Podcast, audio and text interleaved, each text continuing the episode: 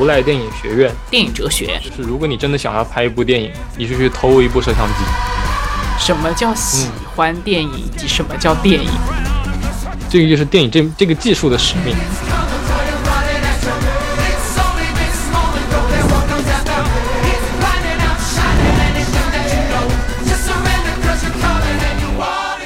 Hello，欢迎打开影漫台灯。很久没有就是说正儿八经的邀请嘉宾来好好聊一聊跟电影相关的话题了。今天呢，就是刘芳很开心啊、请到一个很久没有见的朋友。称呼他叫沙皮狗，然后他的身份呢，我觉得嗯很多元，就是之前啊、就是又做电影的沙龙啊，又做电影资料馆呐、呃很多的线上线下的活动，但是主题都是跟电影有关的，是这样吗？嗯，差不多，但不一定完全跟电影有关，啊，就还有很多事情。嗯，最后我也没有办法去具体的说我到底在做什么，可能跟那个社会科学也相关，哲学相关，很多东西串在一起。嗯嗯嗯，我觉得很多东西串在一起是一个很自然的事情。我我为什么想找你聊的其中一个原因是我知道，哎，你你原来是读了电影哲学，然后说。哦，这个方向好像还挺特别，因为我自己曾经就是也在电影学院读过书，但是呢，我对我的电影学院的这个学习的过程呢，一直都是现在一直在反思这件事情，就是说，包括我自己的学习过程，包括像啊，就觉得学校里面的课程的设置啊等等这些东西，那就在反思，就说、啊，其实我可能是不是没有准备好，好好去接受，就是说电影这个很丰富的世界，然后以至于就是说，呃，曾经在学习的过程当中，其实是错过了很多东西，以至于后来呢，可能啊、在稍微有一点认知的时候，反而就发现好像没有准备好，就暂时的离开了这个场域吧，对。所以呢，就很想跟你聊一聊，就是关于电影，包括你说的从哲学这个方向，我觉得是有很多很广阔的东西可以去探索。嗯，之前你有跟你的听众分享过你在电影学院求学的经历吗？其实并没有很仔细的讲过这个事情。啊对，啊那你可以再讲一下你在电影学院是 什么样的一种感觉？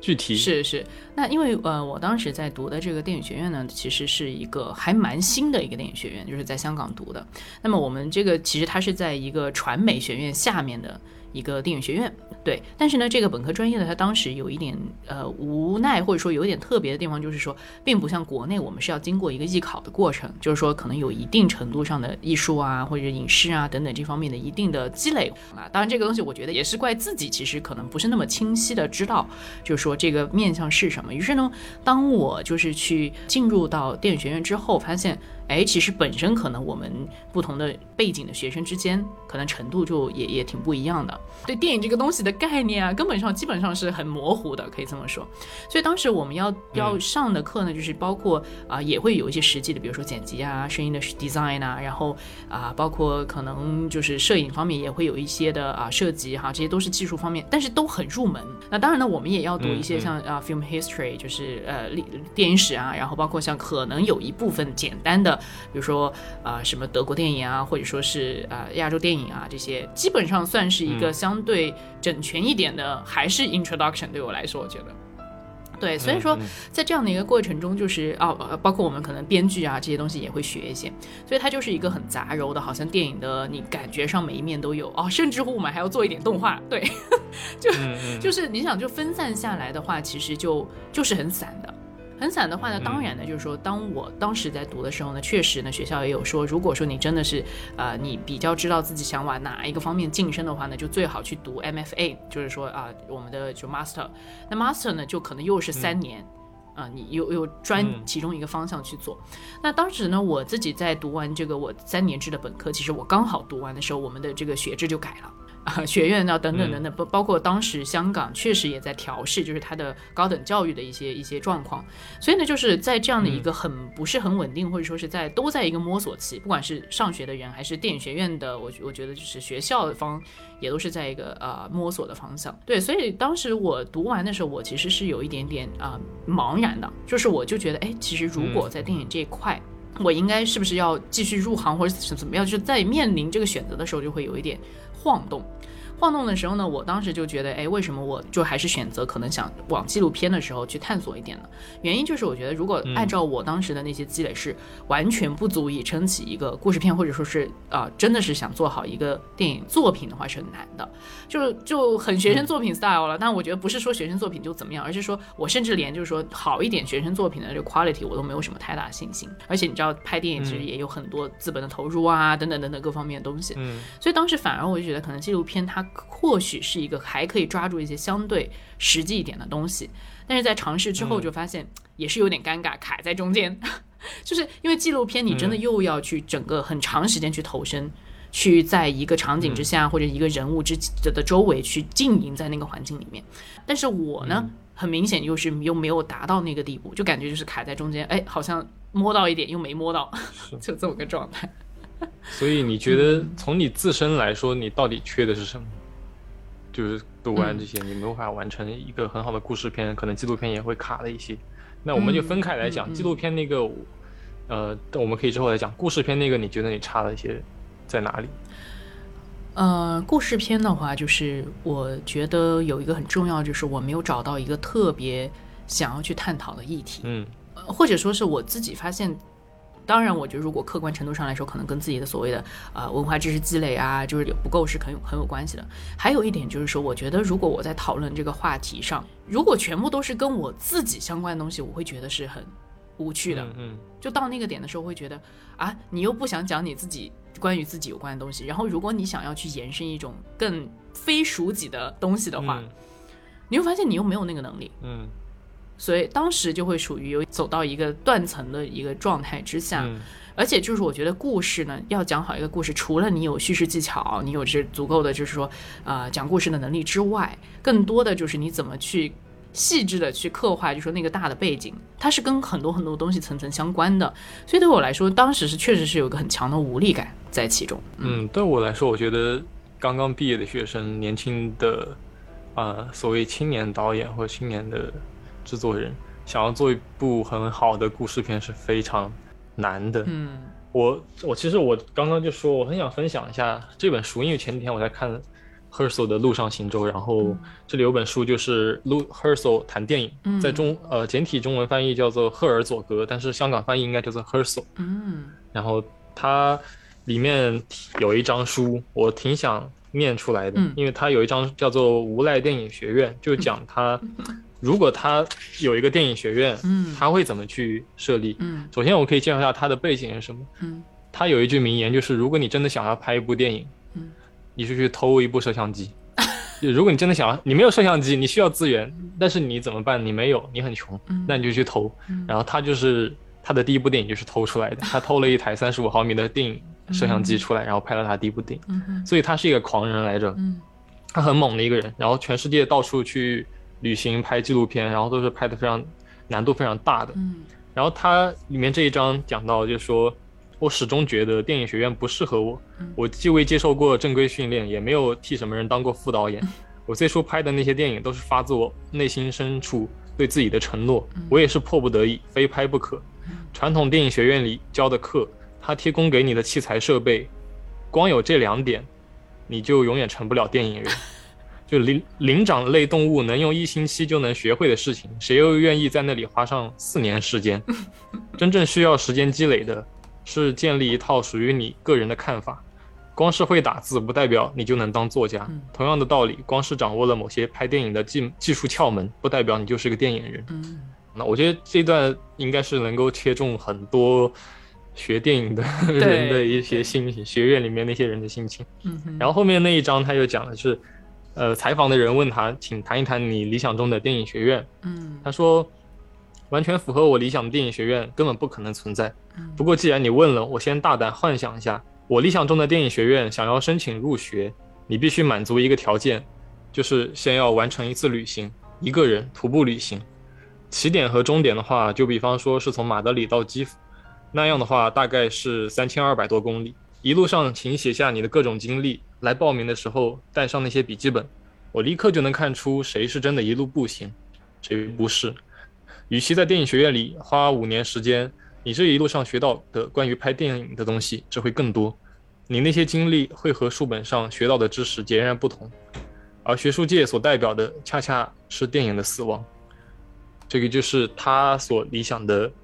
电影学院。就真正对于电影来说，真正重要的东西，可能并不是学院里面那些东西，对，反而是真的是你去生活、去积淀、去把你自己变厚。你可能完成一场徒步旅行，你所学到的东西会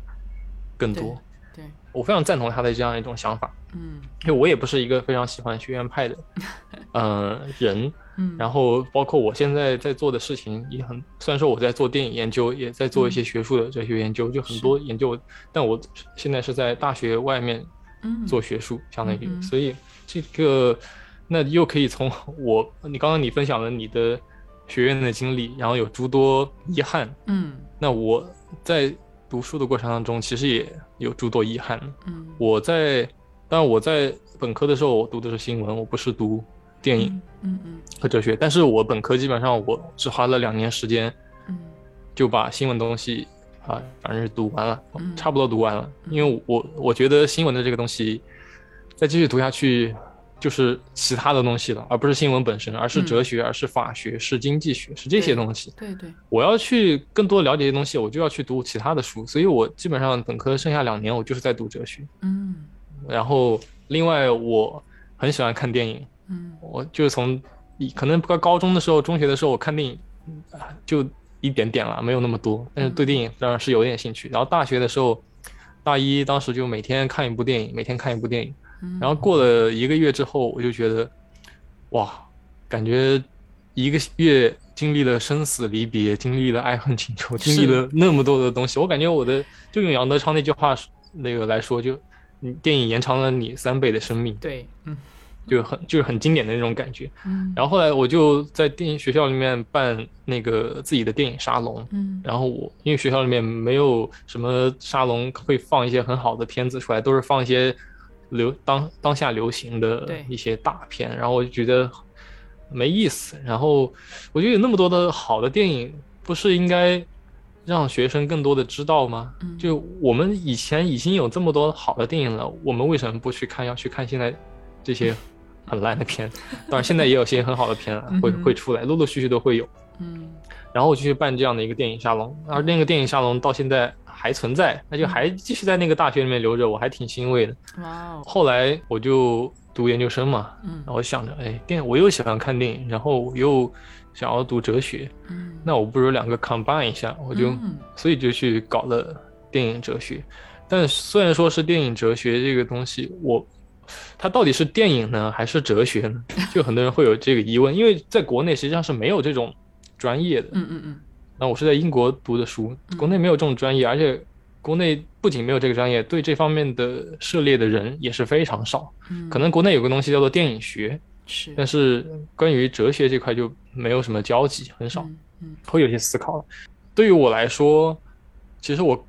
志趣更多的是在于哲学，嗯电影是一个入口。嗯就像你在之前发给我的提纲里面有说到，就是哲学它像是一种寻求普遍解释的嗯有有这样一种作用啊，不说它全部都这样，有这样不作一种作用。对那电影就是它相当于是哲学比电影是一个更大的袋子，它把可以把电影给装进去，它可以物理学也装进去，数学也装进去，它很多学科都可以装进去。它是学科之母嘛，它从哲学那里发散出来很多的学科。嗯哼所以对我来说，如果说哲学是不断的反思，在寻求一些所谓打引号有真理的，假如你相信有真理这个东西啊，我在这儿这个是开放性的问题。嗯。那电影它是不是也能作为一个入口，像文学一样，像音乐一样，嗯。去进入到这样一种探索真理的路途当中？嗯。当然是有可能的，因为我们已经看到过很多电影导演他们在用电影的手段是。去探索艺术的真理，去探索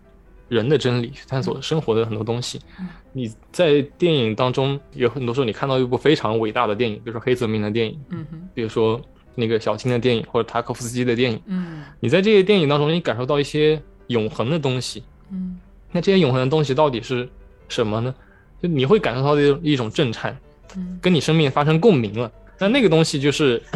电影所带给你很重要的东西。它是不是属于电影呢？它有一部分属于电影，但有一部分它可能不属于电影，它属于它属于生命，属于哲学。嗯。对，所以我对我来说，来读这个电影哲学更多的是哲学，嗯。啊，电影它只是一个手段，所以我一开始解说我干很多事情，我有很多东西交叉在里面的，我无法去解释我到底在做什么东西，因为无论是我做呃一些教育的东西也好，做嗯社科的东西也好，文学的东西啊，艺术、音乐，包括我还做音乐，嗯弹贝斯啊这些东西，那所有这些东西对我来说，它都是一一种入口，嗯我只是从不同的入口进入到我想要去了解的一些事情当中。嗯嗯嗯，猫咪过来了。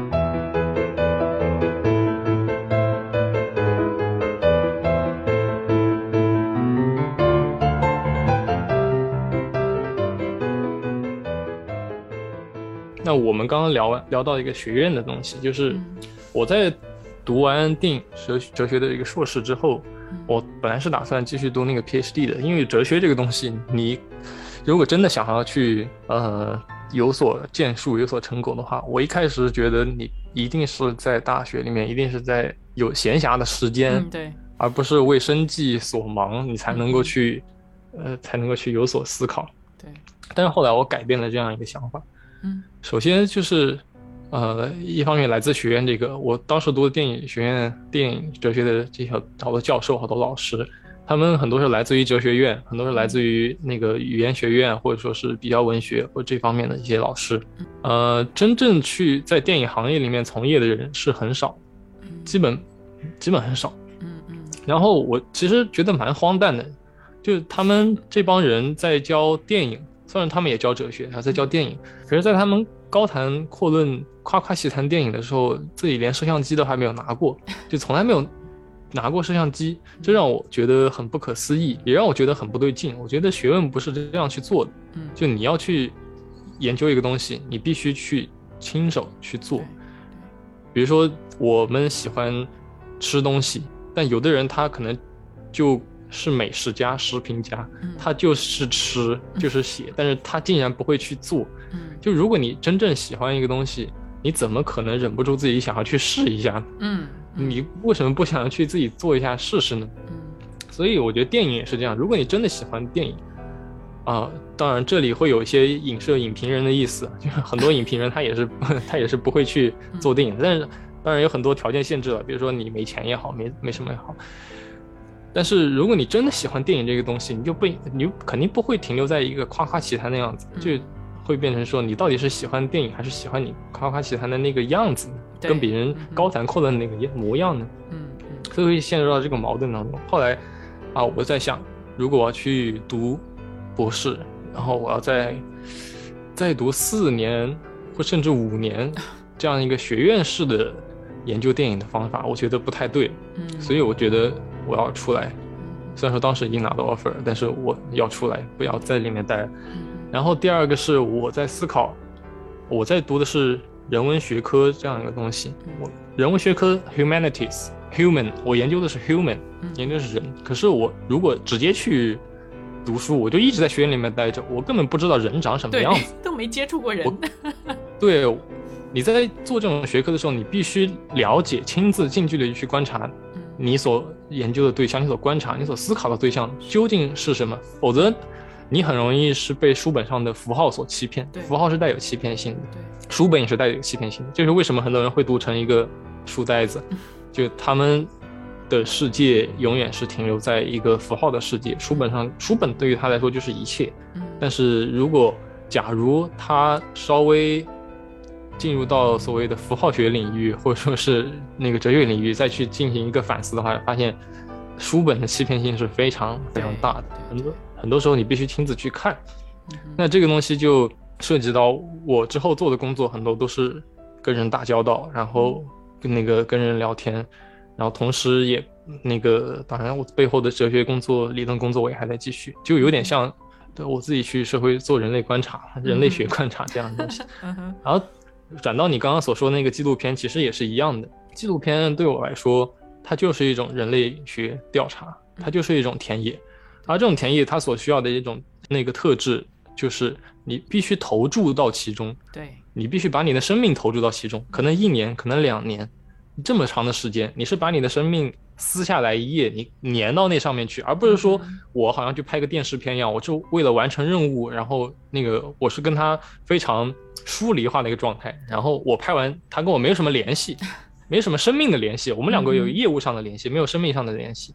那纪录片就不是这样，纪录片就是你需要投注你的生命进去观察，你才能够观察到非常深度的一些东西。那如果纪录片你没有做好这种决心的话，那肯定是做不好。然后第二个是，你有没有能够找到值得为你投注生命的那样一个题材，那样一段事，那样一段人在里面？如果你没有找到，你只是对他感兴趣，但你没有决定就是 involve 把你生命 involve 进去的话，那这个题材对你来说不一定是值得去拍的。就可能对可能对某些人来说值得去拍，但对你来说你做不好这件事情。嗯，这个所以还是一个向内求的。过程虽然说纪录片它是去呈现一个向外的过程，但是实际上它也是一个向内的过程。嗯嗯，其实它都是一个 dive，就是说一个深浅的一个过程。其实我觉得你刚才真的是很全面的回应了我 的问题，就是你刚才提问我说，哎，你到底是觉得自己缺乏在哪里？其实就是有有有回应到这个问题，就是说是不是愿意完全的更多的去开放你的生命去。去投注到，不管是你觉得是不是值得的一个议题，以及去值得的一群人，或者说一个地方，哈，那那当当如果你愿意去投注，你愿意去就是说交付上你一部分的生命的时候，可能这个东西它才能够就是下下得了这个决心去付出这个代价。就我觉得有些时候我也反思我自己过去的这个断裂吧，可以这么形容，包括像刚才吐槽的这个电影学院的这个构成啊等等，觉得可能这个再大。再泛化的话，可以泛化到更多，包括像教育的问题，包括像我们现在就是说为什么卷啊不卷啊这些，归根到底都是一个有点本末倒置的这样的一个根源在里面。就说你追求的那个，很多时候可能只是就像你刚才说某一种面相呈现出来的一种东西，但是你没有去看到你那个本是什么，你没有去开放那个本的话，其实如果你只是舍本逐末的一个状态的话，它就是断裂的。到最后，就像我的这个经历，就会让我觉得，哎。好像就会卡在那里。对，嗯，包包括我现在接触到很多，呃，纪录片导演或者电影的导演都会有这样一个问题，就是其实并不清楚为什么要拍这部电影，也并不清楚为什么要拍这这部纪录片，只是我身处在这个位置，我从电影学院出来，我好像应该去做些这样的事情，然后就是然后纪录片项目啊有这样的一个项目，我是为了去做这样一个项目而拍摄的这部纪录片，但是实际上并没有很好去问这部电影。这部纪录片到底跟我是有什么样的关系？这个反而是最重要的。所以现在大家拍片其实都属于一个，呃，好多人都其实都属于一个迷茫的一个状态，就是好像我应该这么去做，嗯，然后我应该通过拍片，通过进组，然后去练习练习，然后将来有一天我一定会拍出自己很棒很好的片的，呃，或许是这样没错了，但是我觉得那个。拍片拍好片当然是需要练习的，要不断练习的。当然，但不见得是说盲目的去去练习。这样的话，其实你什么都练不到，你只是练到一些技巧而已，你没有那些向内的东西。这样就会讲到，就是说我们之前也聊过，嗯，电影从业跟电影学或者对关于电影更深度的思考，这两个是有点分、有点割裂的。是学院里的人他们在思考自己的一些事情，电影研究、电影理论，然后。电影它到底为何物这些东西，然后在从业者的人，他们是基本很少去反思这样的事情的。总之，我就是拍就完事儿了，我就想我继续拍。所以这这个我觉得是之后大至少大陆的电影界，它应该去修复的这样一种关系。但我觉得会慢慢越来越好了，那个大家的交流会越越来越多一些，不像原来原来的电影资源和技术是牢牢被掌控在少数人的手里的。嗯，对吧？就是电影学院啊，然后制片厂啊，然后到现在其实技术是有下放的。对，就你现在有手机，你直接拿手机拍是最好的，最最方便。我非常我非常看好手机，还有 GoPro 这种便携设备，就普通人也能够去拍。对，这样就回到说，你假如你是一个真正喜欢电影的人，你怎么能甘心做一个电影学者，纯粹电影学者和做？影评人呢？你现在你要说你没资源，那你是没话讲的。你有手机吧？那你有手机，你还可以直接去拍。以前你没有资源，你可以说我没有那个投资，没有制片，没有那些啥灯光，那啥那啥。那其实现在手机真的很厉害了。你真的应就我觉得每个喜欢电影的人都应该去拿手机试一试。对，所以这这里其实就涉及到一个问题，就是啊，打双引号灵魂拷问：什么叫喜欢电影，以及什么叫电影？其实我觉得就是说，当你在说我喜欢电影的时候，What do you mean？对，这个也是一个非常好的问题，就是有的人他喜他喜欢电影，但是他前面忘记加了一个动词，叫我喜欢看电影。喜欢看电影和喜欢电影其实是两码呃两码两码事儿。有人想看电影，我是喜欢那个电影所带给我的那种生命的一些感觉，但是我始终作为一个接收者就 OK 了。那有的人他是属于，比如说姜文之前在那个十三幺里面啊采访的，他他是一个主动型的人，他说，哎，怎么拍成这样？还不如我来拍呢。然后他就去拍了，这样他属于一个主动型的。然后还有是，他属于那个他被电影勾起了他那种创造欲。就是他就是天生就是一个创造者、创作者，对对，他只要看到一个东西，他就想去摸，所以那个两种人的特质是不一样的。嗯嗯嗯，所以就这里就是也看电影。刚才我们说电影，其实你刚才说它是从我们有一点点从深往浅了说，因为刚才就是一下跳到就哲学这个范畴来来解释说哈，电影它是一种媒介，其实是啊是一种方法。那作为哲学，它是电影可能是通向哲学的一个媒介、一个方法、一条路哈啊。但是刚才我们说的就哎，可能回到上面，就是回到浮到水面上一点的程程度，就说哎，电影可能是对不同人来说，它也是 maybe 是一面镜子。喜欢看电影的人，或许从中获得了某种情感的共鸣，或者是获得了某种呃一个新的故事。因为故事其实说实话也是一种消费品，很多程度上啊。然后，但是就是说，如果说像你刚才说电影创作者呢，他可能会觉得，哎，不对，这个东西是我创作的一种媒介，所以就是这个媒介的意义可能在于不同的对象身上，他呃通过这个媒介所要达到的地方也不一样。所以就是当我们在说就是喜欢电影的时候，那个喜欢是什么样的程度？你喜欢是你喜欢创作，你喜欢被反反弹一些情绪，你喜欢看到里面的自己，还是喜欢延长三倍的生命，对吧？就是说你想获得什么，这个喜欢是你想获得什么。那电影它可能真的就是一个，哎，那电影这个媒介这样的一块镜子，或者它是一个入口，它这个符号超级大的一个符号。它其实代表什么，或者说是像刚才我们已经讨论到像作者性这个层面，就观众的话，可能还有观众那个层面，刚才说了一些。我觉得可能作者性这个点还是，呃，一个蛮有趣的部分，或者我觉得在电影学上似乎好像来来回回都还会在讨论这个问题，是吗？嗯嗯。呃，我觉得作者性我们可以一会儿再聊，因为呃，我们可以先聊回电影那个东西，就实际上我们刚刚经历了一层反思，就是我们。说喜欢电影到底喜欢什么？然后我们经过了一层反思之后，把这个动词给它拎出来了。你到底是喜欢看电影还是喜欢创作电影？嗯哼。但是我们可以再经历一层反思，就是，OK，我们现在分清楚了，我到底喜欢看还是喜欢创作？我们分清楚了，我是喜欢这个动作还是喜欢那个名词、那个那一门艺术？但是无论是喜欢创作还是无论是喜欢观看，我们都对这个。电影这个东西，对这门艺术有一个共性的理解。对，然后然后我说我喜欢电影，虽然说我已经分清我的动作，但是我依然觉得我还是喜欢电影这门艺术。嗯，无这一点可能在观看者以及创作者那里都是有一点共通的东西，我们都在喜欢电影这门艺术。嗯，所以这就回到了呃电影哲学的一个问题，就是。我说我们可能会问，就是电影哲学到底是什么这个东西？那其实这个问题问的就是电影哲学它思考什么样的问题？嗯，这个代表了它是什么？嗯，那他思考的一个最重要的问题就是电影到底是什么？这个是一个本体论问题，也是电影哲学的一个开始的问题嘛？电影是什么？嗯，那电影我不知道很有多少观众或者有多少听众，嗯，大家都会看电影，但是有没有曾经思考过？这样一个问题，尤其这个问题在当下其实是非常，呃，非常模糊也非常重要的。在以前，大家会说，电影跟文学有什么区别？跟舞蹈有什么区别？跟音乐有什么样的区别？剧场。对，然后把电影称为第七艺术。那电影它跟以前的一些艺术啊，有这么多不同的地方。然后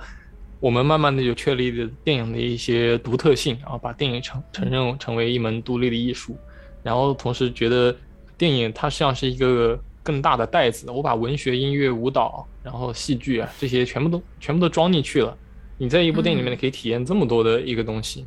然后啊，电影这就是电影艺术的魅力。但是我们真的回答了电影是什么这个问题吗？然后现在就会来到那个我们当下这个时代，我们有 vlog，我们有手机直播，我们有很多 B 站的视频。那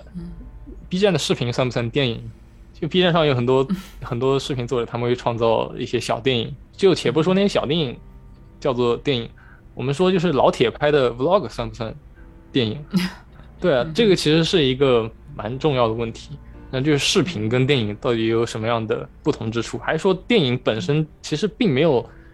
呃，相对于视频来说，并没有什么真的特别的地方？从媒介上来说。这个我觉得是大可以引起一些思考的。当然，我在这里简单的阐述电影哲学思考什么问题，我就不提供这样一种答案。但是，大家是可以去思考电影到底 视频 vlog 算不算电影？对，就可以简单思考这样一个问题。然后，当然，电影哲学还有一个很重要的问题是，呃，电影思考的呃，电影哲学思考的方式是怎样的？就我们说电影哲学就是思考什么样的问题，那第二就是我们怎样去思考这些问题，我们的思维方式是怎样的？他的思维方式是不是跟我们从书本上思考的方式不太一样呢？我们有没有一种电影化的思维方式？思考方式？对，比如说有的导演或者画家，他们在思考一个问题的时候，首先是出来画面，而不是出来一一个句子或者一个概念，他们首先出来一幅画面。然后是有个人在那儿走，他拿起了什么什么样的东西，然后开始喝了一杯水，然后这个画面先在他脑袋里面出现之后，他才可能会去思考这个画面究竟代表着什么，寓意着什么，以及它可能会和其他什么样的画面以及那个呃元素相连接，它是有什么样的音乐或怎样？那这是不是一种电影化的思考方式？然后。同时，那你要再深一步，还可以这样去思考，就是哲学以前从来都是从书本去思考问题的，从来都是以符号去思考问题的。那中有了电影这个东西之后，我们有没有可能有一种方式，就是我们以电影的方式去思考哲学？嗯，就不再是以符号的概念的方式去思考思考哲学了。而且电影有一个很大的特点，就是它是跳跃式的，它是有剪接，对，剪接叫做蒙太奇。而蒙太奇是把可以把两个完全不相关的画面剪辑到一起，嗯，就像一就像是一场实验。有个哲学家叫做巴迪欧啊，他写过一篇文章，就是电影是哲学的实验场，嗯哼，就是去运用这种蒙太奇的思路，去重新剪辑你的思维，重新去剪辑你的这种哲学思考。那我看看我们会产生一些什么样的新的东西，这是属于电影独有的一个方式，蒙太奇。嗯嗯嗯，这个我觉得基本上可以简单讲。讲清楚电影哲学，它到底是属于 是怎样一个范畴？思考一些什么样的问题？当然还有很多很多很很多命题了，就比对，比如说还有一些问题也可以抛出来给大家思考，就是电影它是不是一种语言，以及它如何成为一种语言的？这个当然是一九五几年、一九四几年就人们就已经在思考的问题。就当然我们现在肯定会认为电影它就是可以成为一种语言。它是可以跟人沟通的，它可以告诉你一些东西的，它有这种沟通的效果。但是它如何成为一种语言的，那这个就是更具具体的机制，是学术方面去去研究的。那还有的人是会去研究是电影它现象学的问题，现象学这个东西来自于哲学的领域，那他会研究那个电影跟身体的身体的感觉，身体的反应。就我们我们在观看电影的时候，其实并不是只用眼睛和耳朵去听去看，我们其实是在调用整个 body 整整个身体去感受那部电影。你在看到一些惊悚片的时候，你会感觉到全身的肌肉在痉挛，你会发抖。对，你不你不只是这这个东西在影响着呃眼睛和耳朵在影响着你的观看，而是你的全身都会影响着你的整个电影体验。所以这个这个也是电影呃哲学会去。也是电影学会去研究的一个领域的问题。然后我们又跳到呃作者性这样的一个问题上，因为作者性是也是上世纪啊电影学一直在讨论的问题。那所谓作者性，在我看来就是一个作者的口音，嗯，就就像我们讲方言一样的。他这门语言他是怎么呈现的？就是我我们虽然说都是在讲汉语，但是我们有不同的方言。我们有昆明话，有粤语，有有那个有东北话，每个人都说出自己不同的口音，而这种口音具有辨识度，最重要的是，然后能够让观众一看，哦，这个电影一定是是之愈合拍的，这个电影一定是洪尚秀拍的。我一洪尚秀，那大家可能会比较喜欢，就是他一个很鲜明的作者性在里面。我我我一看洪尚秀的电影，我们不用知道那个字幕，不用出那个 credit，我就知道这是洪尚秀的电影。那这种口音到底是如何形成呢？这个就是像我刚刚所说那个 Her h e r s e l 他在写的想要新建一个电影学院，然后他这种口音就来源于你自己的个人旅行、个人经历，来源于你的生命。这个反而是最重要的，而不是说你去操操弄什么光线、操弄什么光圈这些东西，那些不不是很重要。而作者性这个问题，不仅在这电影这个领域是最重要的问题，其实在任何艺术领域都是一个很重要的问题。你如何形成你自己鲜明的风格？你的画作、你的音乐，你如何具有辨识度，形成独一无二的那个 singularity 那个起点？那。通过比如说安迪沃霍尔啊，他从通过自己的一些东西，然后形成了自己独特风格。你一看那个印刷，我操，就是安迪沃霍尔的风格。对，还有什么蒙德里安啊这些，然后他们都是有非常有作者性，也就是说他们的方言说的非常有辨识度的这样一种，但是是他自己创造的方言。这个是关于我我对于你刚刚说作者性的一个想法。感觉 会不会说的很抽象，大家就听得迷迷糊糊？其实没有，我觉得已经讲的还挺具体的，而且就是说前面的呃，包括像刚才说电影到底是什么，它是不是一门语言，那以及这个语言的构成或怎么样，以及就很很自然的讲到了作者性，以及说原来作者性这个东西就是跟他如何去使用这门语言，以及这他这个语言，呃，他的用词。比如说他的方言，除了口音，我觉得可能他的用词，比如说这个也是很特别。像我们每个人讲，呃，当我讲说，呃，同样的一个问题，我说这个很好玩，比如说好玩，我讲出来的好玩跟他讲出来的好玩，除了口音的不一样，可能我背后所带有的那个含义，跟着我自己成长相关的各种东西，可能都包含在里面。它是一个互文性的网络，就是我们虽然说都在讲好玩这个词，比如昆明话叫好好玩。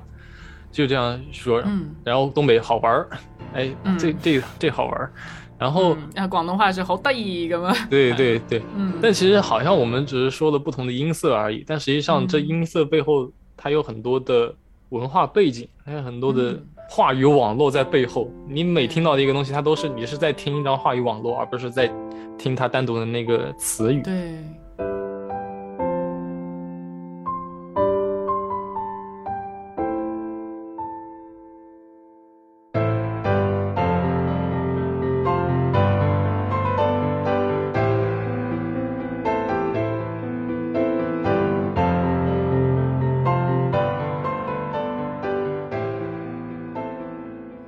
可以讲一下，就是关于，呃，你又问到一个问题，叫做，啊，是否每个时代都需要重新去定义电影，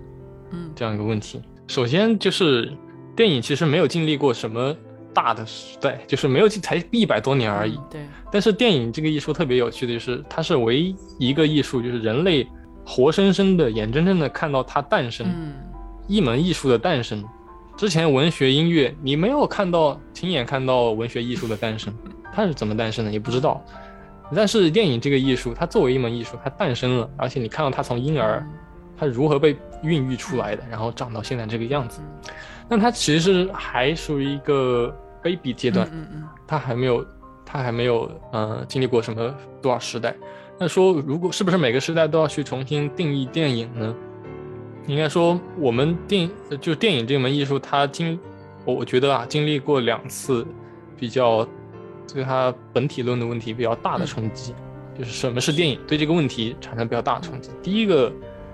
其实还是来源于电视机，嗯，就是电视节目算不算 电影？那电电视节目算不算电影呢？电视报道算不算电影？电影它们区别到底是什么？那大家会去开始思考这个问题。但是在这个现象当中，就已经出现一个东西叫做 video，那就是啊，大家 video 跟电影之间 cinema 是不是同一回事情？然后到现在，应该算是第二次冲击了，在电视之后，但也是一脉相承，那就是手机。移动端。串流，对手机移动端那些串流，然后那个也是 video，也就是 video 对电影的一个冲击。呃，当然我们还还是可以说出一些。那个电影的东西，比如说你为什么会觉得一部 video 像电影，而有一部东西不像电影？这个东西可以去思考。我可以提出一些影子，就比如说像，一定要注意这个词，就是像，像电影，而不是电影本身。就你觉得它像电影，是因为你以前看的电影好像都是这么拍的，有正打、反打镜头，然后有那个大 大光圈虚化背景，然后有有那个电影质感的调色，有那样这样的东西。然后在这些诸多语法的这个串联当中啊，在这个小视频里面，他也用到了这些电影语法。然后哦，我觉得它像电影，但是这些电影语法又是从哪里来的呢？就是它是不是？有你过去的文化传授给你、教给你的，然后这些文化又是以前的电影人他们可能去实验、去摸索，然后形成的一些语法。当然，这个就是形成了一些主流电影的语法。你会觉得，但有些，比如说老铁的快手视频，它可能不像电影，但是它因为是只只是因为它没有用那些语法而已，它用的是另一套语法，他就说他说的就不是你电影套。原来电影那套语言，但是你能说那样东西就不是电影吗？你只是说它不是原本那套，就是打引号的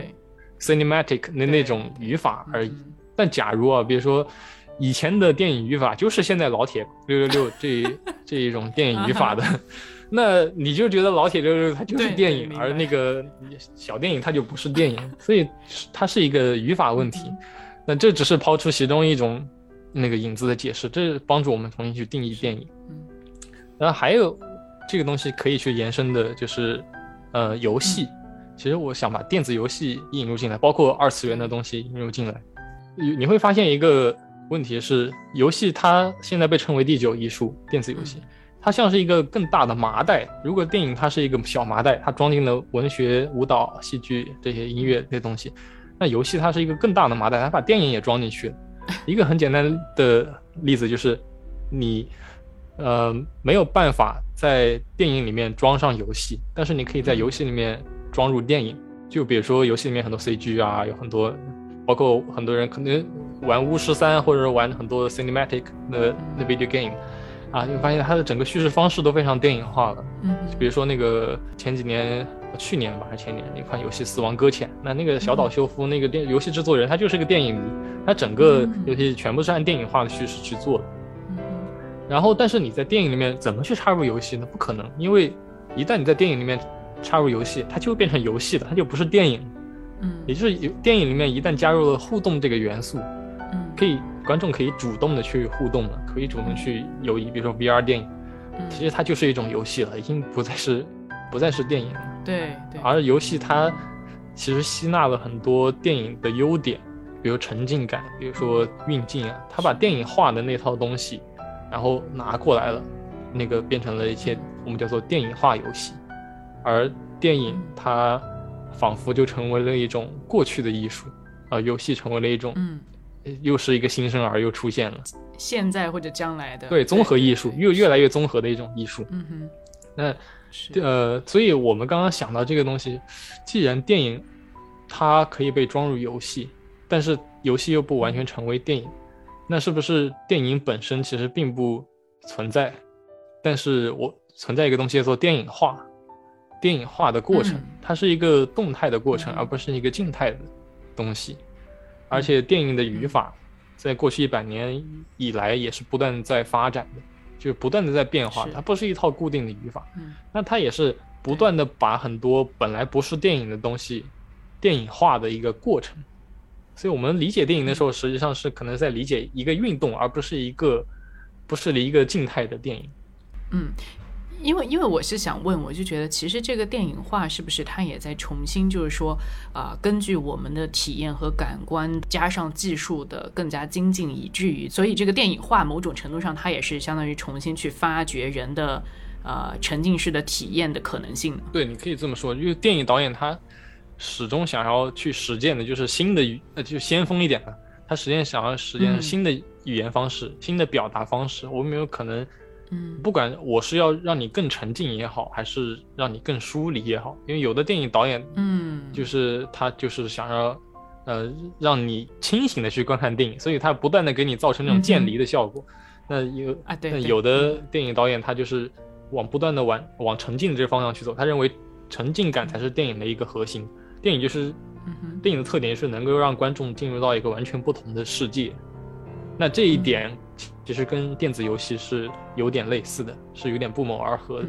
当然，我们在思考电子游戏有些更新新颖的一些议题，就是电子游戏我可不可以做一种也是见离感很强的电子游戏？我拒绝观众沉浸的电子游戏。就背道而驰的一种，背道而驰的一种感觉。当然是有这样的独立游戏存在的，但主流游戏大多是讲那个沉浸感，希望大观众能够在里面遨游啊，可以想象很多东西。呃，然后，对，这这是电影化的一个东西。然后还刚刚还想到什么？二次元，对，嗯，二次元这个也是可以聊的。我自己有一个关于电影的观点，就是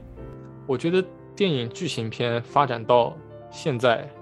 基本上我觉得到头了，一百多年，我觉得到头了。就这个电影语法也好，啊，怎么拍，怎么讲故事，如果说要在剧情片上有更多的突破，反而不是从电影本身，而是从文学，嗯，而从文学上去突破。所以我觉得电影如果只属于专属于它的未来。它应该是有三条路可以走，它会孕育出三条新的东西的，一个是不是新的了？啊，一个是刚刚我说过的电子游戏，嗯，第二个是纪录片，嗯，就纪录片我们现在拍的还不够多，电影实际上留给人类最宝贵的一个遗产就是它可以记录现实，不，我们就暂且不抠那个字眼，那个记现实是不是真实的？对，最接近吧，就是说啊，不抠那个字眼，但是它。最重要的就是它可以拍下我们看到的一些东西，然后同时分享出来。然后关于现实，我们拍的还太少了。嗯就是我为什么赞成就是手机这种带来的影像革命？因为它帮助我们记录现实方便方便了许多。然后有很多特别纪录片啊，它需要的是你对现实挖掘，你去挖掘那些更深层次的现实。对，你不是去拍 vlog。对对，你是。去拍那些没有拍到的东西，就是你拍下来一些东西啊，但是你想说的是，更重要的是这些背这些东西背后的一些东西，对。然后呃，很多社会现实，如果你去拍一下的话，真的吓死人的。是，所以但这方面很多是受到了很多你知道政策限制也好，或对很多限制也好。但是这个正是电影的使命，嗯，这个就是电影这这个技术的使命，它。诞生在人类这个历史当中，它最重要的力，它最重要的作用，除了造梦，我觉得就是这个，见证，就是去，嗯，对，去见证，对，这个非常重要。然后第三条路，我觉得就是二次元，就是就是二次元。我其实，在研究电影之前，嗯，我没有太多看二次元，我看的比较少，就看看三大民工漫啊这些东西。嗯哼。对《火影忍者》《海贼王》，我小时候喜欢看这些《七龙珠》啊这些东西。但是我在研究电影之前，我发现了一个很重要的，就是我怎么能忽视二次元呢？我怎么怎么能忽视动漫这个东西？后来我就去集中的半年时间，包括到现在我一直都会在看。我集中半年时间去了解二次元的这个世界，我就发现，玩哇，简直是。简直是特别新颖，对我来说特别。而且它它这个世界是很大的，就是说，因为它的语法的构成，可用的素材其实更多，某种程度。对对对，特别有活力。然后，包包括我当时看那个《画物语》啊，《物语》系列，对对对，它的影像语言让我觉得非常有意思。动漫它，呃，它比起现实当中我们去拍那个电影有很大的创作自由。嗯哼，它可以激起，它可以凭空天马行空的去想象。就讲的直白一点，就是它可以反重力。对，可以反重力，可以反重力。然后它可以把它反重力那东西实实在在的，我就画，我就画出来。我就给你设定成这样，你就是这样去运作。对，而且它影 它的影像语言，它的色彩的运用是可以非常非常 drama，非常 crazy 的。对对。而它对你整个人的这种大脑的刺激是是很不一样的。所以我当我当时呃看了半年多二次元之后，我发现二次元。跟我想之前想象的很不一样。以前我可能对二次元会有一些看法，就我觉得 我不太理解那个年轻的人他们去看二次元的那种追追逐二次元那种想法。因为我我发现，那个可能你比我你比我稍长一些，你身边的人可能看二次元的没有那么多，但是我这里当然也跟你差不多，但是我发现再比我小一点的人，我有时候已经听不懂他们说的话了，也就小个两年而已，我听不懂他们说的话，他们所说的语言都是二次元的语言。我觉得如果我不去了解这个东西，我其实就是在拒绝 那个群体，我就是在主动的梳理那个群体。我其实很想要去了解他们，虽然就比我小那么一点，可是为什么变化会这么大？好像就画了两个时代一样。嗯，然后就主动去了解啊，我发现了很多很宝贵的东西。那二次元它当然那个从电影中来，同时它也从漫画中来，这些东西都是很交叉在一起的。电影的语法就是从漫画那个分镜那里去学来的。漫画就有个电影导演叫做克里斯马克，那他。拍了一个片子，他就说他到日本去旅行，他看到那些街边卖的漫画，他说这就是电影的祖先，这就是电影的 祖先。嗯哼，对，嗯哼。然后二关于二次元，我觉得二次元的影影像语言，我们还有非常多没有实践的东西，还有很多可以去突破的东西。然后包括以后我们。很多，比如说有什么，我很不想说那个词，什么元宇宙啊，什么 这这这这类的东西，因为我们每个人都套个那个阿凡达在身上，那肯定是对 很多是二次元的形象嘛，都是一些二次元的形象。这些二次元它已经是在，它不是说，我觉得所有的二次元都不是二次元，所有的二次元都是二点五次元。嗯，它当然既不是三次元，也不是二次元，它是夹在一个中间地带。比如说很多人他看。二二次元之后，他会把那个东西带入到现实当中，他会去 cosplay，然后他会去，他会去做很多周边，然后他的很多家具都会变成那个二次元的一些东西，然后他的整个人的生活的影响都已经被二次元的那种形象所浸染，都被浸润了。所以二次元它并不是完全疏离于现实的一行一个平行空间一样，它是跟现实是非常多重叠的部分，是交融在一起的，所以是二点五次元。这个是我觉得电影。一个很重要的未来，但就像我刚刚说的三条路，一个电子游戏，一个纪录片，一个二次元，我是我会花比较多的精力在关注在这方面，包括我以后，我现在也在做很多关于电子游戏的研究，就是我自己小时候当然也喜欢打游戏了，但是我慢慢的我从一个游戏的玩家变成了一个游戏的研究者，观察者，对我想要我想要探索游戏这门艺术可以带给我们什么不一样的思考方式。可以改，可以改变我，甚至可以改变我们的思维，就像我当时对电影感兴趣一样。我对电影如何改变我们的思维这个东西也很感兴趣。电影改变了我们对时间的认知，以前我们的可能以前没有电影，都是一些线性时间的认知，但电影它是一个切片，时间切片，它会让你的时空产生错乱，你好像一下子跳到了过去，一下子又到了未来，一下子到了现在。Two thousand years later，就对对对对，Two thousand years later，然后那。我就像我对电影这方面感兴趣一样，我对游戏也很感兴趣。它究竟会改变我们怎么样一种思维方式？它是是否会，呃，呃，怎么说呢？让我们呃更勇敢，或者说是更强调这种我们叫做主体性的东西。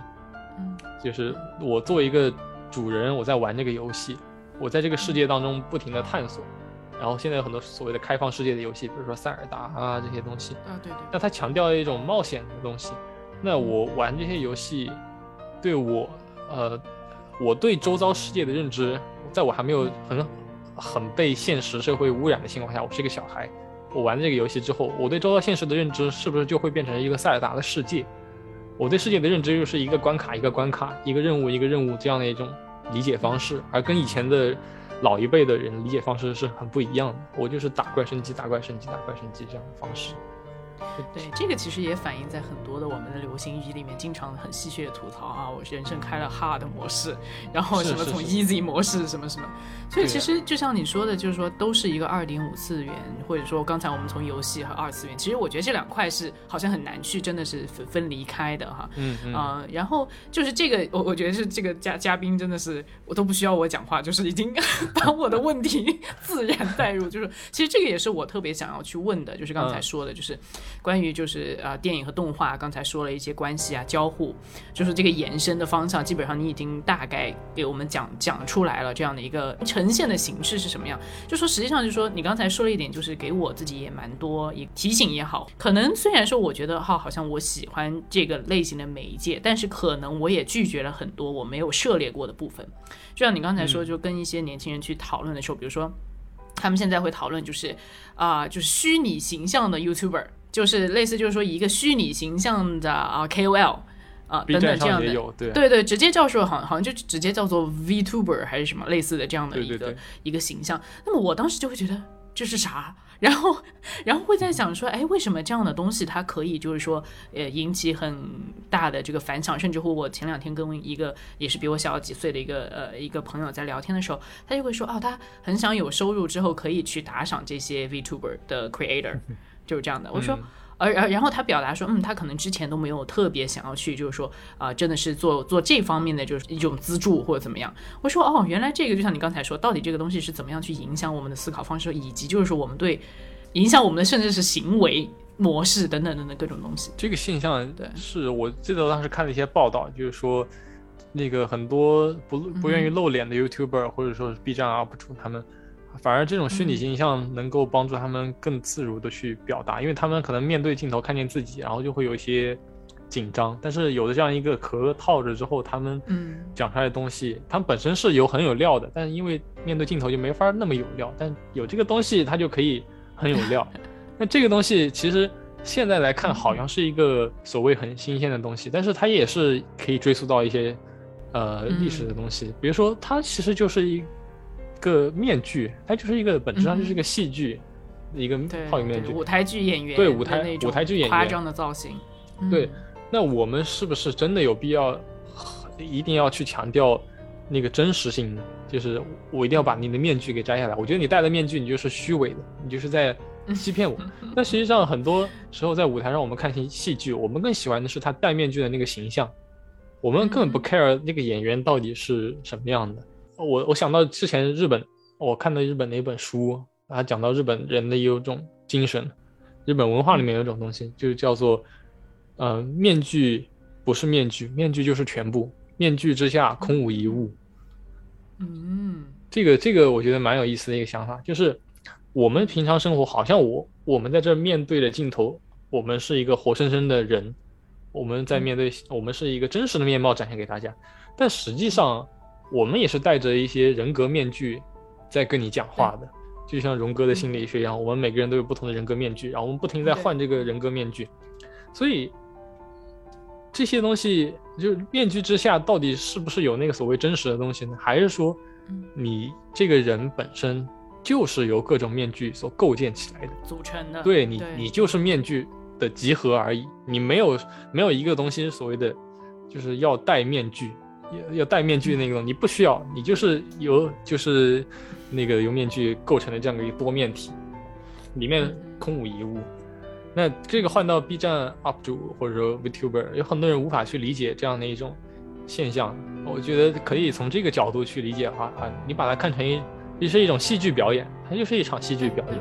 那可能就可以去理解这样的现象，是这个倒是不难理解。不过我就觉得，哎，可能每一次就是说，它本质上可能大概就是这样，就是一个面具的效应。然后，但是只不过是在不同的技术手段之下，不同的时代，大家用用了一种好像看似新颖的方式，嗯啊，就呈现出来而已。那但是刚才你一在说这个，我虽然说能非常能够理解哈，就面具之下空无一物这个啊，到最后这样的一个总结，但是突然听到这里的时候，会不会觉得哦，有点虚无，突然一下就空了，就觉得哎。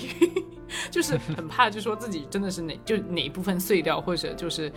啊，当然我觉得其实这个是很有道理。就像刚才我们说的，不管什么样的说法，就是社会角色也好啊，啊人格面具也好啊，就是你在不同的面相之下所展现出来的，啊一定程度都带有的表演性质也好啊，嗯，包括像现在我可能选择的语音语调和措辞，对吧，都存在这个问题。但是就是说，嗯，那这个问题可能我我自己就是突然这么想了，我说到底就是说，如果说真的人要去深究一种。就是说我是不是只要表达就结束？我是不是只要把我的各种面相的面具打磨到，呃，就是我喜欢的样子就可以？还是说，就是说我还是可以去寻求一下，到底所谓是不是真的有面具之下，是不是真的空无一物？Something like that。这个可以就跟我们刚刚所说的作者性的东西是可以联系到一起。所谓作者性，就是你有一套独一无二的面具，是非常有具有辨识度的。嗯就可能比如说，为什么有的 VTuber 他火，有的 VTuber 他没有火，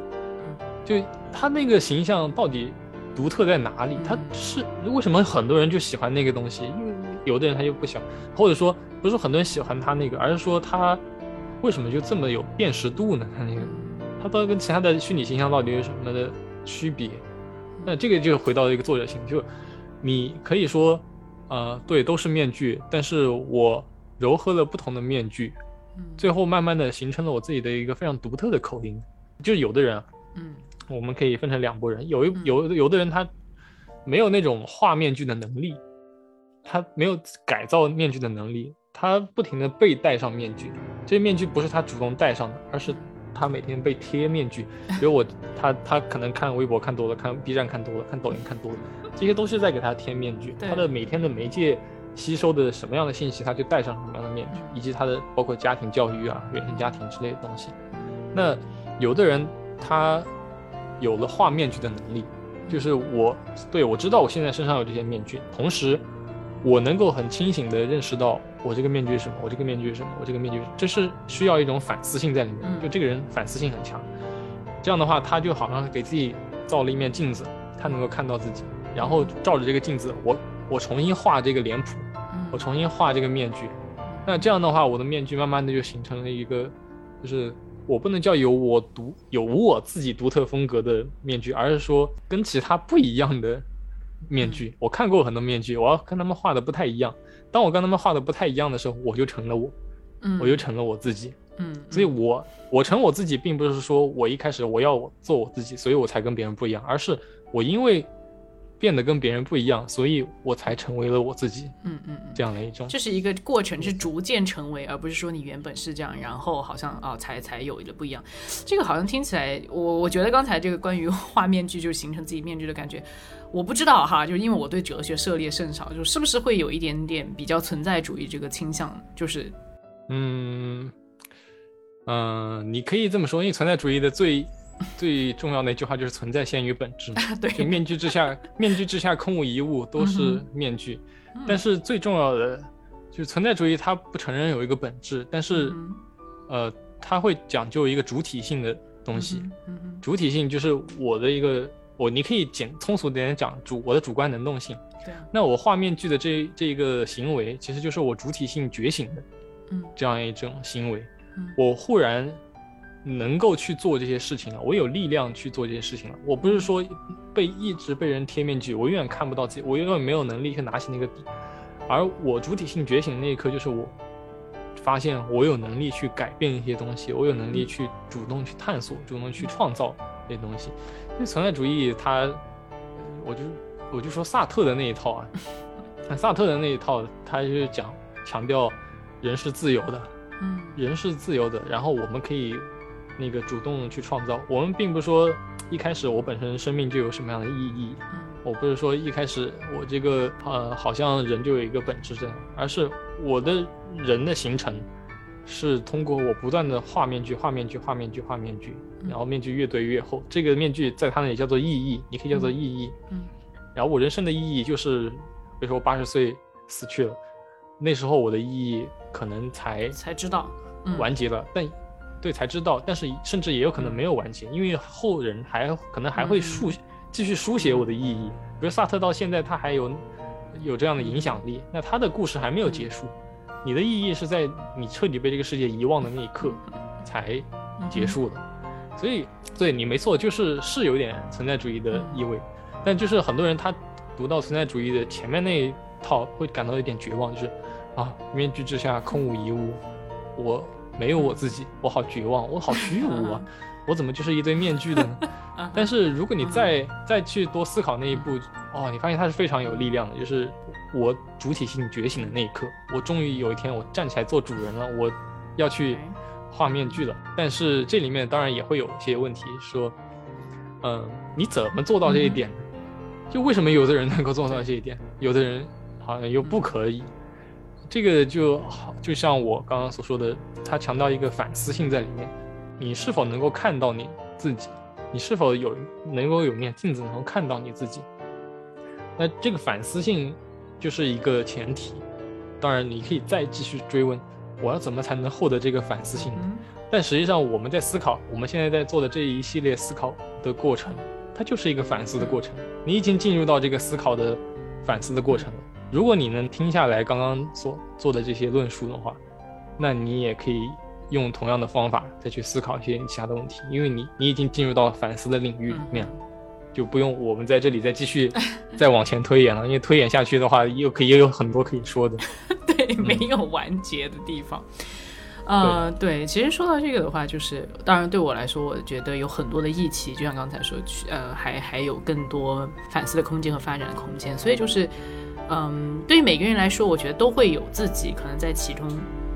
更感兴趣的那一部分，我觉得可以再去啊，更多去挖掘一下。那当然，刚才在听听说的时候，我会在这里其实想问一个可能不拉缸的问题，我就在想说，哎，其实你自己是不是会比较认同这种，就是说像画面剧啊，或者说真的是比较存在主义，它很 powerful 的这种方向？嗯，我肯定是受这个影响蛮深的，因为我大学的时候，我确实就读，当时读到存在主义的时候，就刚刚开始读哲学，我开始读到存在主义的时候，我其实觉得非常震撼的。嗯。我就是我确实洗刷过，因为以前你确实从来没有这么想过问题存在先于本质。以前小时候，中学教的都是你要思考一个问题的本质，你要思考一个问题的根本性的东西。中心思想。对，中心思想是什么？我们都是一个中心化的一个一个东西。然后当你在读到存在主义的时候，你确实是会啊有点不一样的认识了。原来还可以这样，原来我可以不去思考自己人生的意义，原来我可以自己去创造。书写我人生的意义一下子哇，我整个人都充满了力量，我感觉我我活过来了，就这样。当然，现在我会有一些不一样的思考，就是嗯嗯，这个反思呃是来源于慢慢的你对社会的认识吧。就大学的时候，你读到存在主义，你会觉得非常 powerful，你觉得自己很有力量，可以主动去改造一些东西。但慢慢的，你你你可能再读一些书，以及再遇到一些现实，你发现自由绝自由当然不是绝对的。是的，你有自由，但是你能做多少事不取决于你的自由，还取决于你的身边的资源，取决于你的社会条条框框，呃，取决于一些社会的规则。那这个东西就是在之后呃读更多政治学、那个社会学的过程当中，哎，逐渐意识到历史是有其限制的。那我们在思考个人的自由的时候，也就是在思考一种框架下的自由。嗯，那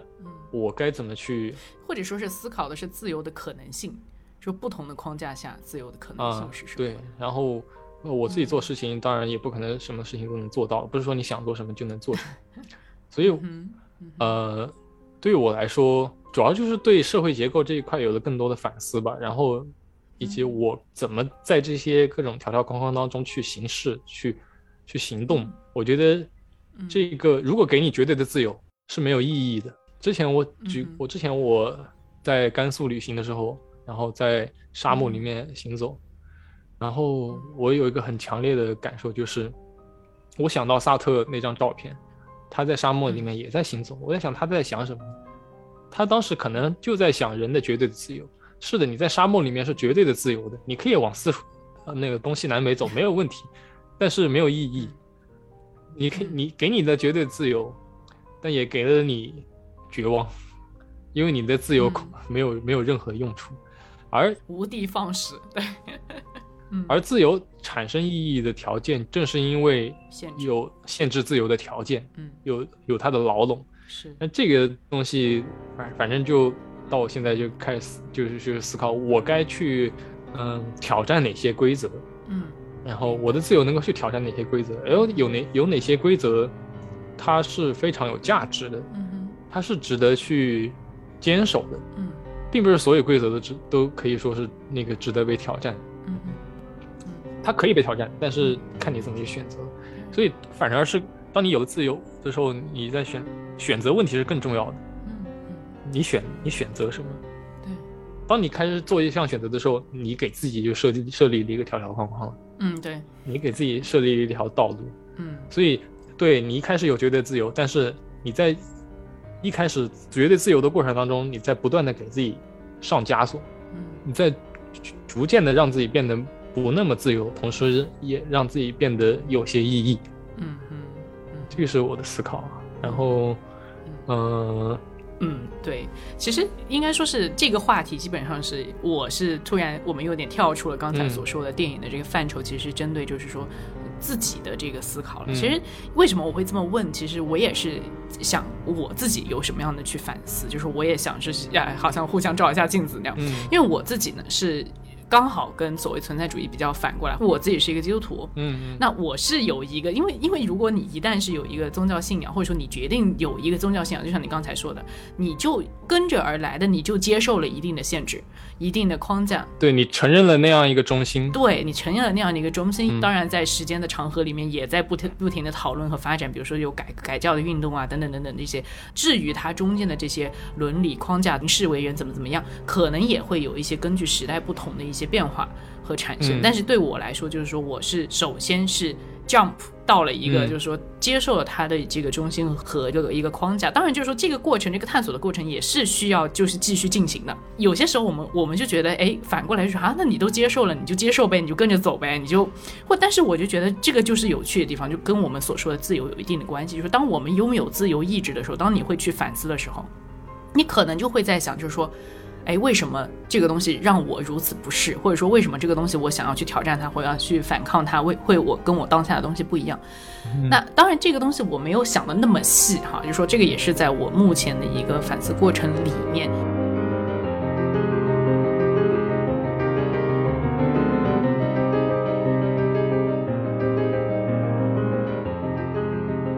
然想到一点，跟刚才的作者性有那么一点点的关系，就是说，虽然说我们在在创造一一个作品，不管是电影作者或者说文学作者等等，啊，一种说法就是说，哎，有一些就是说我可能这个角色出现的时候，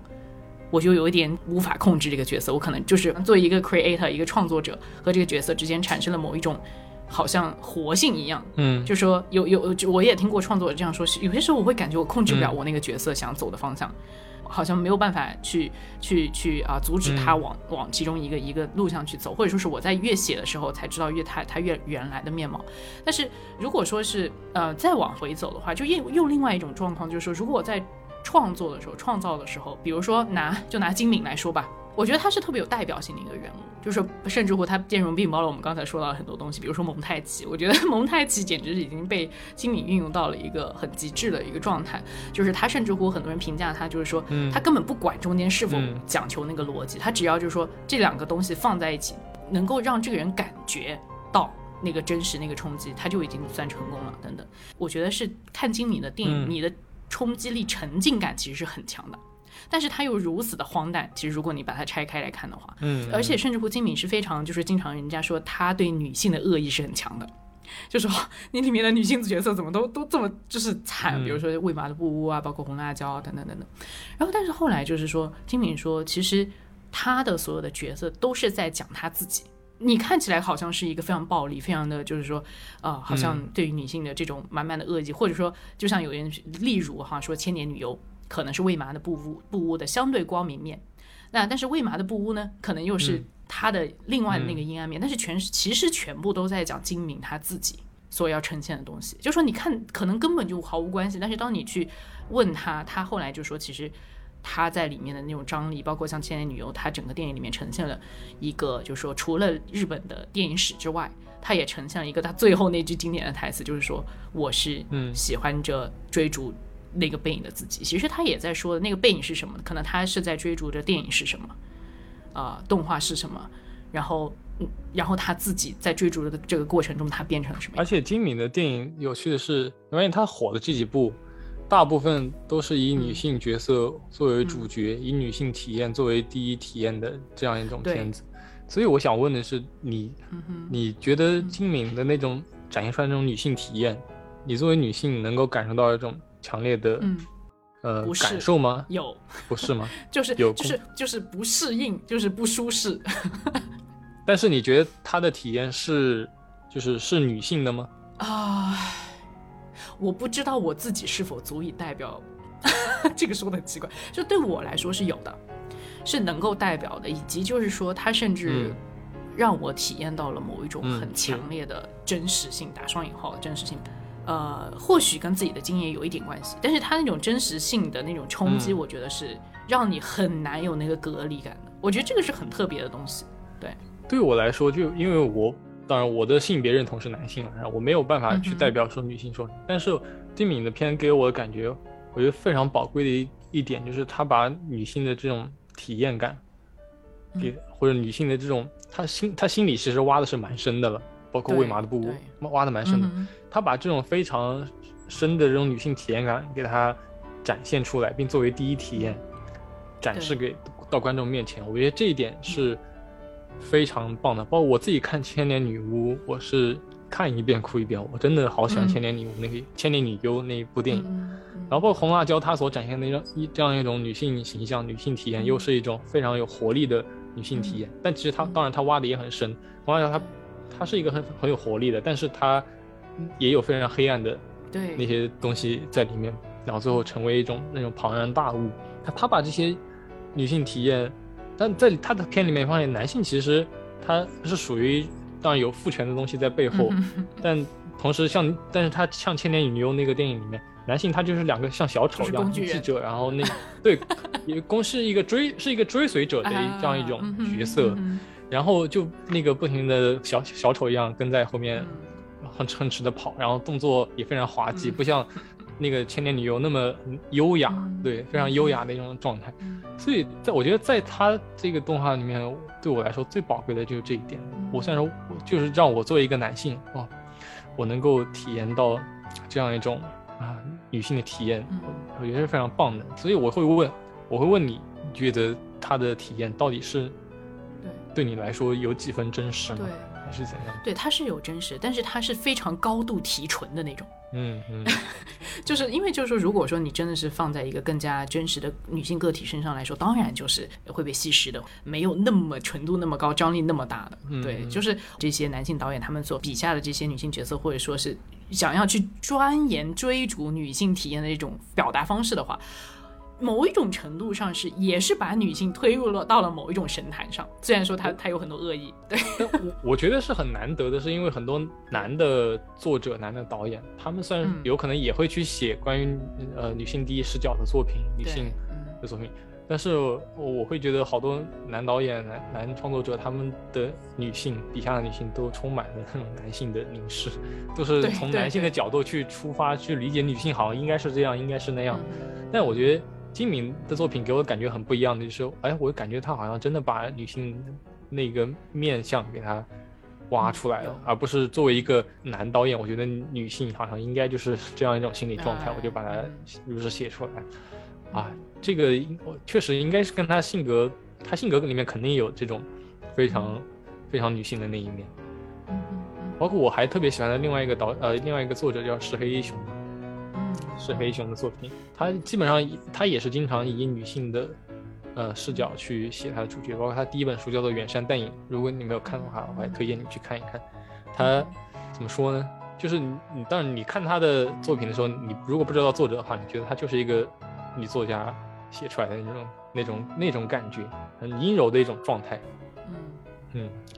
对，这这我对金敏的想法这样，然后。咱们咱们还有还有啥？还有还有什么话题可以继续？其实其实我是觉得呢，今天已经是聊了蛮多很了。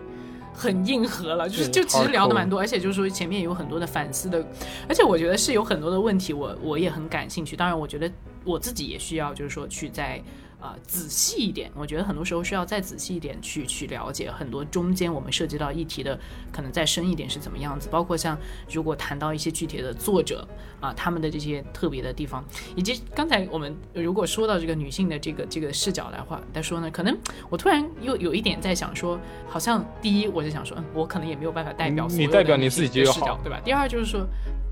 代表我自己，对。第二就是说，其实我对我是不是真的能够代表我自己，也有一点点的疑惑，就是以及 以及就是说，可能我也在去寻找一种呃，如何去成为一个更 maybe 就简单来说更自洽的一个女性的一种一种道路上。嗯所以就是说。maybe 这个问题，我我觉得在不同的时段来看，比如说我在看今年的电影，是不是让我觉得有一种跟女性体验的真实感？这个问题，或许在不同的时段来看的时候，那个回答嗯或许 maybe 会不一样。而对。呃我刚刚你嗯讲到一个，我哦，就突然想起来了，我忽然接上，就是你感到，呃，你在你跟存在主义可能是反过来的，因为因为你有一个基督的信仰，嗯所以你接受了那样的东西。其实我因为学哲学，你嗯。很重要的问题就是在思考，就是在思考这个问题本源的问题，思考嗯哼，就就就是上帝的问题。我也在思考，我也无时嗯不刻我都在思考自己信仰的问题，就是嗯。嗯，我当然我对存在主义所表达的那种完全的无神论，我自己是存疑的，我自己是存疑的。然后以及有没有本质啊，或者这样的问题，比如你会想到老子的“太初有道”，那太初到底嗯。到底那个是什么东西呢？嗯。呃，对我来说，嗯，我觉得我我不并不是什么宗教的那个信徒，但是我、哦我自己是有信仰，就但我并不清楚我的信仰到底那个东西是什么样的东西嗯。但我当时一开始在思考哲学的时候，我有一个非常有趣的想法，就是我觉得宗教里面最重要的问题，对我来说并不是上帝是否存在，对我来说是信仰的这个力量究竟从何而来？人为什么会去相信东西？就是 How do we believe? How do we believe in something? 嗯哼然后这个东西嗯反而是是我我觉得是所有的源头，甚至有可能是，比如说，如果我不相信一个，我不相信我会走路，我就无法走路，嗯我就我就如果我开始嗯质疑我走路的方式，就比如说我到底是先迈左脚呢，还是先迈右脚好？然后我就会站在原地傻站着一天，就我永远我永远迈不出去那一步。只有我只有当我获得那种信仰的力量，信仰的力量来自于就是嗯。不容置疑，没有怀疑，不是 one hundred percent，是就是 no doubt，是 no doubt，就没有数据的一种怀疑，我才能够呼吸。嗯。我我无法去怀疑我每一刻的呼吸，如果那样怀疑的话，我就死掉了。对，所以这种这种信相信的力量嗯，belief 嗯哼。faith 对这种力量，反而是我非常感兴趣的。而我，我觉得这个东西无关，就是说我相信什么，嗯而是我怎么在，甚至在我生命当中，嗯怎么去找到那些值得令我相信的嗯哼东相信的东西。比如说，我如果我拍那个纪录片，然后我做一个人类学的东西，我要把我的生命投注进去，我一定是需要一种和信仰类似的力量。我 a leap of faith。对对，我一定要投注我的一些那个信相信的力量到那个对，你要把自己交出去啊。对交啊交出去。你相信你在 你相信你在做的一切，你相信你在做的一些事情，嗯你才有那个嗯 passion 去力量去去从事它，去冲动去搞它。嗯当然，在这个过程当中，你会需要一些理性的反思，你要对你的做事方法有反思。我到底是否嗯该完全相信这个采访被采访者呢？还是那个嗯我是不是应该怀疑他一下呢？我他说的一些地方是不是有一些纰漏？但是你如果对你当下所做的事情产生了一些怀疑，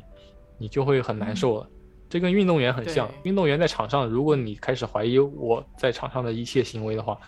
他嗯我这个打球就肯定打不好的。我我知道嗯在场上，科比为什么这么厉害？为什么乔丹这么厉害？他们在场上嗯，那种信信念感是非常强的。信念感很厉害。我这个东西和啊再扯再扯一点，就是跟电影也有关系。也是表演体系里面有个东西就叫做信念感，就演员最重要的就是嗯信念感。如果你对你的角色产生了一些怀疑，你会发现观众很容易就看到你演的东西很不不像，分离。对，没有生命力。你一定要去调动调动你的信念感，所以演员的工作跟跟思考宗教的事情是非常相似的，在我看来，嗯嗯嗯嗯嗯，是，包括你整个创作也是一样的。嗯就是说你，你 当你去开始进行这件事情的时候，如果没有一定的信念感去支撑你去这么做的话，你根本开始不了。是就是或者说你进行到一半的时候，很容易就停下，或者很容易就就倒下了。对，但是这种信念感的获取来源，可能并不来源于哲学。这种信念感的来源，可能来源于来源于修行吧，我觉得，来源来源于感受，来源于一些感受性的东西。因为为什么我蛮我蛮强调，又回到一开始学院那个话题，就是我蛮强调个人感受性和体验的体验、实践，实践的这样的问题。你如果你一直待在符号里面，你永远获得不了嗯，这种东西，但这个东西对你生命来说非常重要。是，哇，我觉得今天今天其实其实差不多了。OK，虽然说我觉得还有我觉得刚刚那个收尾挺好的对对对对，是的，是的。就我也没有想过，其实说实话，就是呃，虽然说我们有一个大纲啊、呃嗯就是说之前有讨论过，但是实际上我们真的是中间会讲到什么，或者最后能够以这样的结尾，其实是嗯嗯不会说嗯算到的，或者说没有预期的。对所以，所以这个也是很很特别的一种地方。我觉得这个也是其实我自己在录播客一段时间的一个觉得很有趣的一个一种体验。啊，就是这也是我觉得某种程度上是跟纪录片和你有一个非常完美的剧本和分镜的嗯，电影的一点点的分对别，。电影纪录片里面最有趣的就是不可预料的一些东西对西。对对对，这个也是很有趣的东西。好，可以。谢谢。你现在也过不来，现在也过不来广州，不然的话你可以过来看一看玩一玩。对，之后有机会去去苏格兰拜访一下你的学校也挺好的。一定要去。嗯耶、好，那今天就很谢谢沙皮狗在这里跟我们一谢谢你一一个谢谢小时，对对是，嗯我也很有收获。那我们就下次再约谈，好，拜拜。拜拜。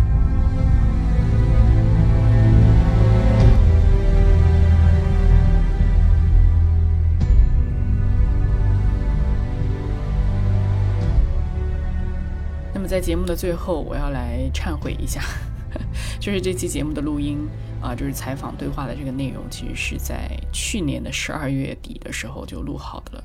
但是这一期节目，其实我一直有一点没有办法面对它的原因，就是其实很多中间的讨论，呃，我不知道我是否是足够真诚或真实的在回答这些问题，而且就是每一个部分也都挺灵魂拷问的，所以其实，在剪辑的时候也会有一种觉得，那我现在找到这些问题的答案了吗？或者说我现在又走到了哪里？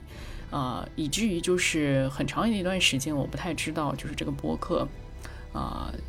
是要来来来干嘛的？就是我做的内容是什么，或者我的目标是什么，就会有一点呃漂浮和迷失吧。然后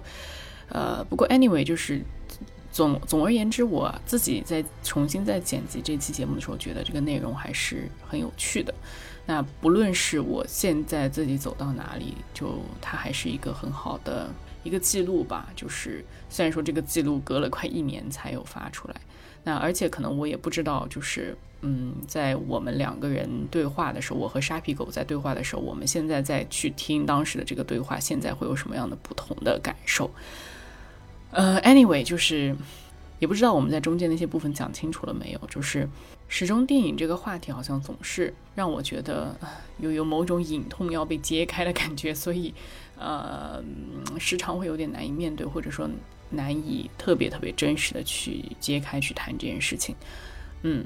我也不知道我在说什么，总之就是这样的一个 ending。然后欢迎大家来收听这个很久没有更新的《一漫台灯》，然后这期又特别的长。嗯，那有什么样的建议，有什么样的希望能够听到的东西，那么也欢迎大家能够留言，然后一起来讨论。那么今天的节目就是这样啦，我们下回见。那是的，还有下回的，嗯，拜拜。